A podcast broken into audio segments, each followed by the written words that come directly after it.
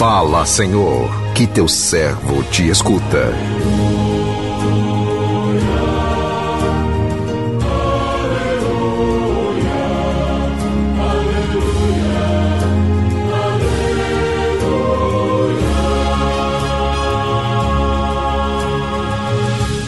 O Senhor esteja convosco, Ele está no meio de nós. Proclamação do Evangelho de Jesus Cristo, segundo Lucas, glória a vós, Senhor. Naquele tempo, Jesus acrescentou uma parábola, porque estava perto de Jerusalém e eles pensavam que o reino de Deus ia chegar logo.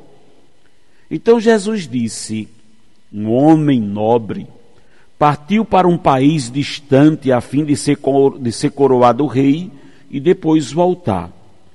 Chamou então dez dos seus empregados e entregou cem moedas de prata a cada um e disse: Procurai negociar até que eu volte. Seus concidadãos, porém, o odiavam e enviaram uma embaixada atrás dele, dizendo: Nós não queremos que esse homem reine sobre nós.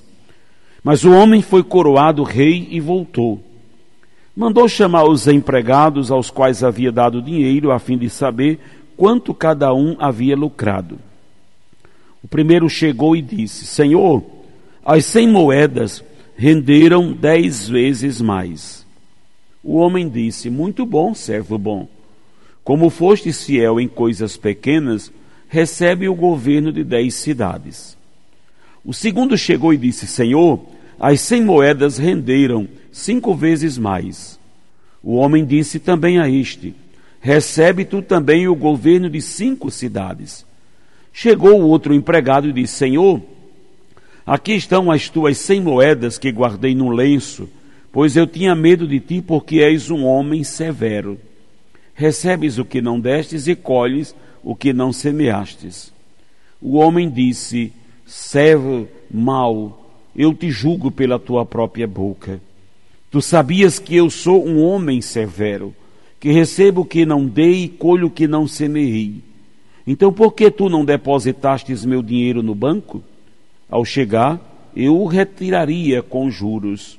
Depois disse ao que, aos que estavam aí presentes: Tirai dele as cem moedas e dai-as àqueles a que têm mil. Os presentes disseram: Senhor, esse já tem mil moedas. Ele respondeu: Eu vos digo, a todo aquele que já possui será dado mais ainda, mas aquele que nada tem será tirado até mesmo que tem. E quanto a esses inimigos que não queriam que eu reinasse sobre eles, trazei-os aqui e matai-os na minha frente. Jesus caminhava à frente dos discípulos, subindo para Jerusalém. Palavra da salvação, glória a vós, Senhor.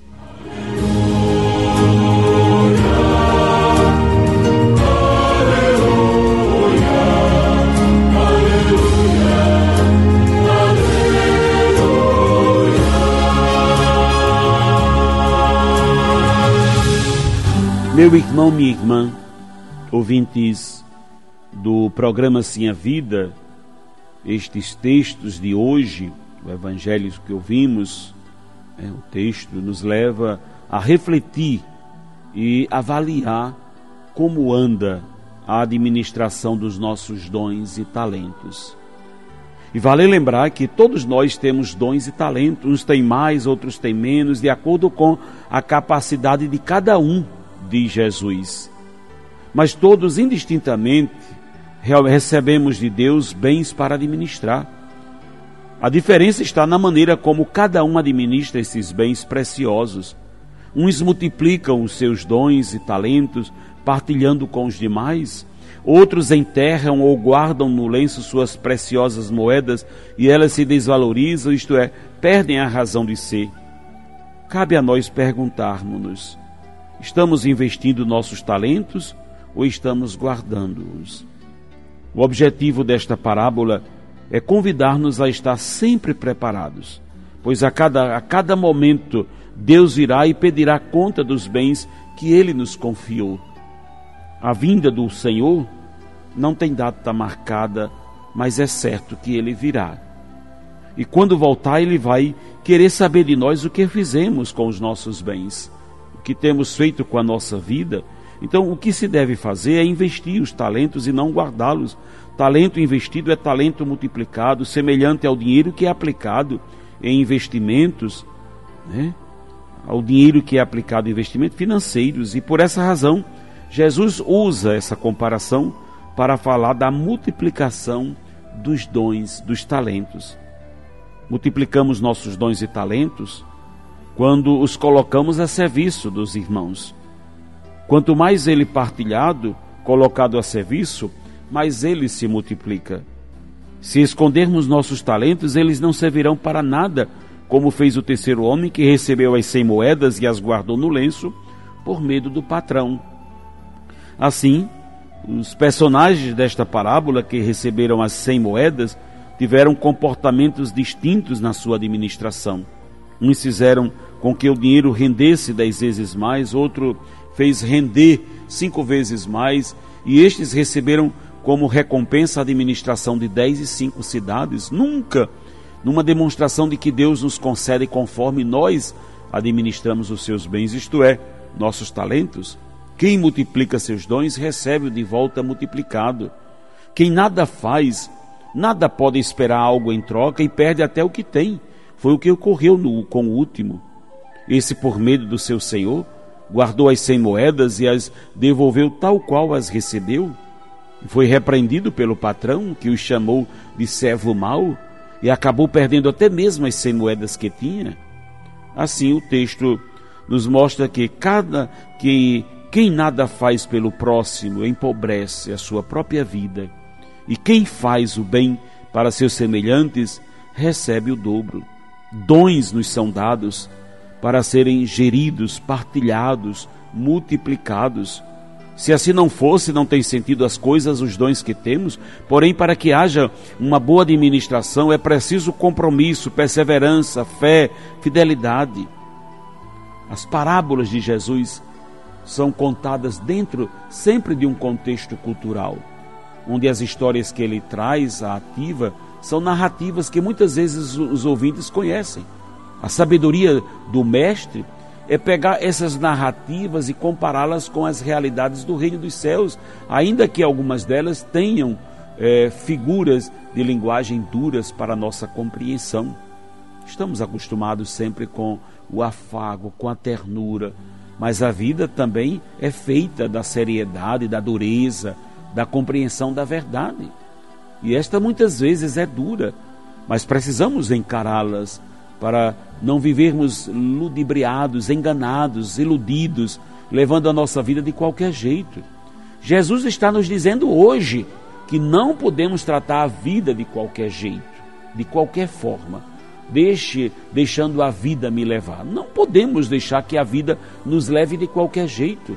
Somos nós, somos nós que temos que conduzi-la, levá-la com a graça, a bênção de Deus. Mas Ele entregou em nossas mãos a nossa própria vida como o exemplo da parábola, onde o empregador entrega aos seus empregados sem moedas de prata, para que a negociem, para que cuide, para que façam acontecer o dinheiro que receberam.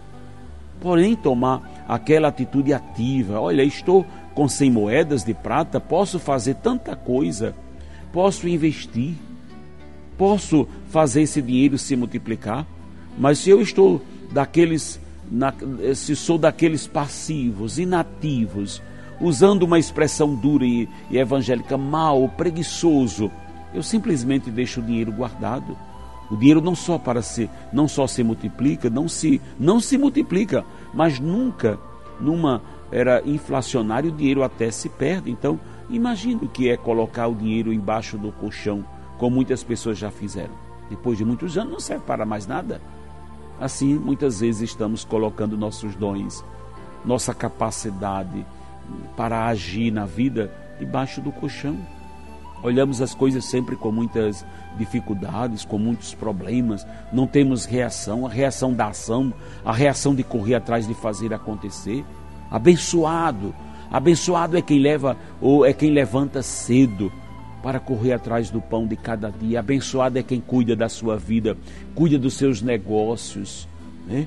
E aqui não estou me referindo aos negócios de negociatas, mas de quem cuida de fazer a sua vida acontecer com, com diligência, com empenho, com determinação. Bem-aventurado é quem trabalha para sustentar sua casa, sua família, dá o melhor de si para isto acontecer.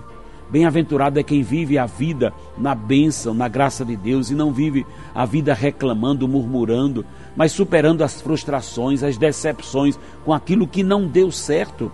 Muitas vezes empreendemos aqui e não dá certo. Você vai olhar, né, um bom plantador, ele tem vários lugares até encontrar aquele lugar onde vai vingar a sua plantação.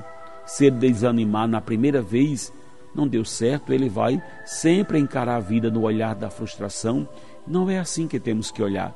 É com o olhar da determinação, com o olhar da superação, para que a cada dia possamos colher os frutos do nosso empenho, do nosso trabalho. Que Deus nos abençoe. Amém.